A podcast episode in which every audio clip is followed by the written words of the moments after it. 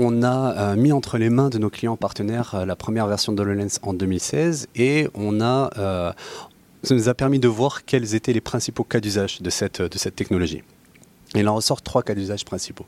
Le premier concerne l'assistance à distance, le second la formation et le troisième l'agencement de l'espace.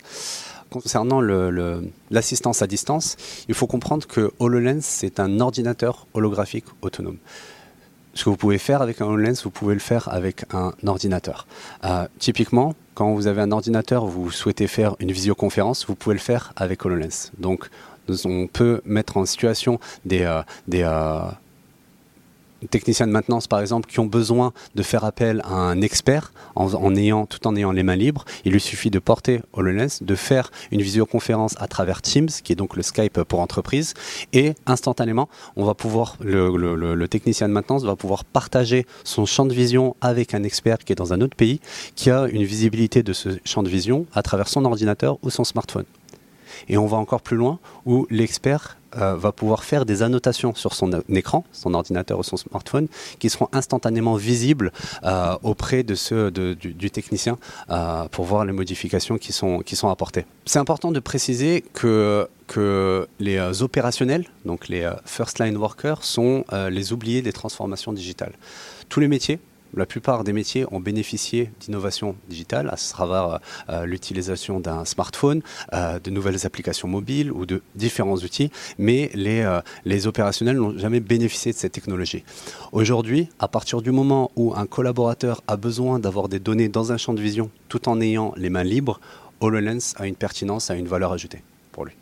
Je vais passer au second cas d'usage principal de HoloLens concernant la formation. Aujourd'hui, on, vit en 3D, mais on apprend en 2D. On apprend sur des supports euh, euh, papier ou des supports euh, numériques. mais on sait pertinemment qu'on retient beaucoup plus ce que l'on vit que ce que l'on lit. Alors pourquoi on ne pourrait pas apprendre en 3D Et typiquement, HoloLens permet cela une personne qui, euh, par exemple, doit apprendre comment fonctionne euh, un moteur, typiquement, il va pouvoir porter le HoloLens. Le HoloLens va projeter des hologrammes sur ce moteur et lui proposer des fiches d'instruction holographiques, une sorte de pas à pas holographique à suivre pour pouvoir euh, apprendre comment fonctionne une machine tout en ayant bien sûr les mains libres. Et c'est ça l'intérêt. Le dernier cas d'usage principal concerne l'agencement de l'espace lorsqu'un utilisateur, lorsqu'une personne souhaite euh, euh, agencer son espace, son usine ou son magasin, il va pouvoir porter HoloLens, le HoloLens, projeter un hologramme en taille réelle et pouvoir juger directement euh, en live si le volume de, cette, de ce produit ou de cette étagère qu'il veut implémenter correspond à, aux dimensions qui sont, qui sont souhaitées. Aujourd'hui, les entreprises qui sont le plus intéressées par cette technologie sont les entreprises qui sont habituées à travailler avec des assets 3D que ce soit dans le secteur euh, industriel, dans le secteur de la construction. Euh,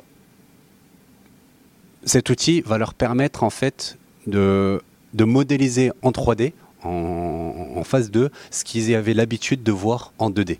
HoloLens permet d'afficher ces assets 3D, bah, en fait, euh, les afficher dans notre espace réel.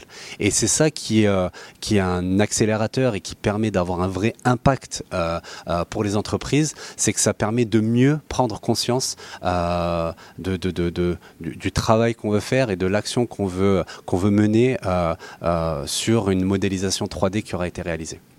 Euh, aujourd'hui, on a un client dans le secteur du retail qui va proposer une nouvelle expérience à ses utilisateurs qui soit personnalisée, unique et qui se différencie justement de, de la concurrence.